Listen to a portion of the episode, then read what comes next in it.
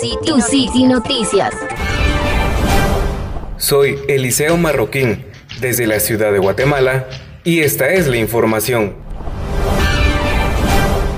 El presidente de Estados Unidos, Donald Trump, declaró que la Casa Blanca aún no ha decidido qué medidas adoptar con respecto a TikTok, la red social china de videos cortos de gran popularidad entre los adolescentes. Estamos mirando a TikTok, estamos pensando sobre tomar una decisión dijo el mandatario a varios periodistas en el jardín de la residencia presidencial en Washington. El secretario de Tesoro afirmó que el caso de TikTok está siendo estudiado por el Comité de Inversiones Extranjeras a Estados Unidos que presentará a Trump una recomendación esta semana. En el mes de diciembre pasado, el mando de la Armada estadounidense prohibió el uso de TikTok en dispositivos conectados a la red interna del cuerpo de marines, argumentando que representaba una amenaza en la seguridad cibernética.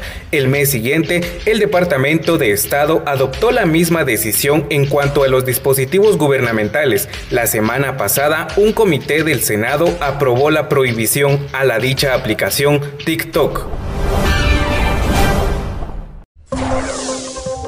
Tu City, Noticias. Soy Eliseo Marroquín, desde la ciudad de Guatemala, y esta es la información. El presidente de Estados Unidos, Donald Trump, declaró que la Casa Blanca aún no ha decidido qué medidas adoptar con respecto a TikTok, la red social china de videos cortos de gran popularidad entre los adolescentes. Estamos mirando a TikTok, estamos pensando sobre tomar una decisión dijo el mandatario a varios periodistas en el jardín de la residencia presidencial en Washington. El secretario de Tesoro afirmó que el caso de TikTok está siendo estudiado por el Comité de Inversiones Extranjeras a Estados Unidos que presentará a Trump una recomendación esta semana. En el mes de diciembre pasado, el mando de la Armada estadounidense prohibió el uso de TikTok en dispositivos conectados a la red interna del cuerpo de marines, argumentando que representaba una amenaza en la seguridad cibernética. El mes siguiente, el Departamento de Estado adoptó la misma decisión en cuanto a los dispositivos gubernamentales. La semana pasada, un comité del Senado aprobó la prohibición a la dicha aplicación TikTok. Tu City, Noticias. Soy Esmeralda Mejía desde la ciudad de Guatemala con la información. Mario Vélez, de 56 años, quien forma parte del Departamento de Biología de la Facultad de Ciencias Químicas y Farmacia en la Universidad de San Carlos de Guatemala, innovó y ahora imparte clases en línea en varias aplicaciones debido al coronavirus. Su entusiasmo, su profesionalismo y amor por impartir clases virtuales se hizo viral en redes sociales debido a que su mayor preocupación era no saber utilizar la plataforma de Zoom. Después de varias semanas, Mario decidió hacer videos y compartirlos en su canal de YouTube y actualmente tiene más de 3.000 suscriptores. Hay que destacar que Mario responde todos los comentarios. Incluso hay guatemaltecos que no son sus estudiantes y le hacen preguntas sobre el tema que desarrolla en el video. Tu City, Noticias. Soy Esmeralda Mejía desde la ciudad de Guatemala con la información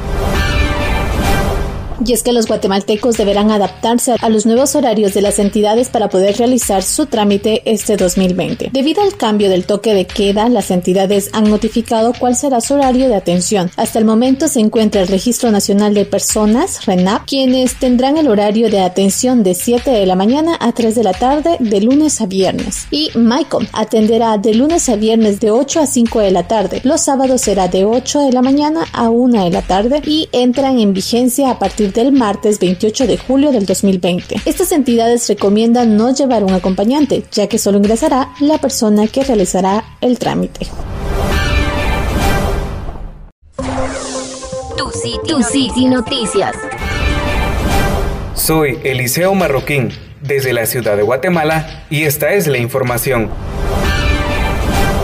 El titular de la Secretaría de Seguridad Ciudadana de Ciudad de México, Omar García Harfurch, confirmó que el atentado en su contra el pasado 26 de junio fue cometido por el cártel de Jalisco Nueva Generación, más conocido por sus siglas CJNG En una conferencia de prensa, Harfurch declaró que las áreas de inteligencia de la capital habían identificado que podían en cualquier momento atentar contra nosotros, horas después del atentado contra García Harfurch y sus escoltas, en el que fallecieron dos oficiales y una mujer que circulaba por la zona. El titular de la policía de Ciudad de México atribuyó este ataque al cártel de Jalisco Nueva Generación.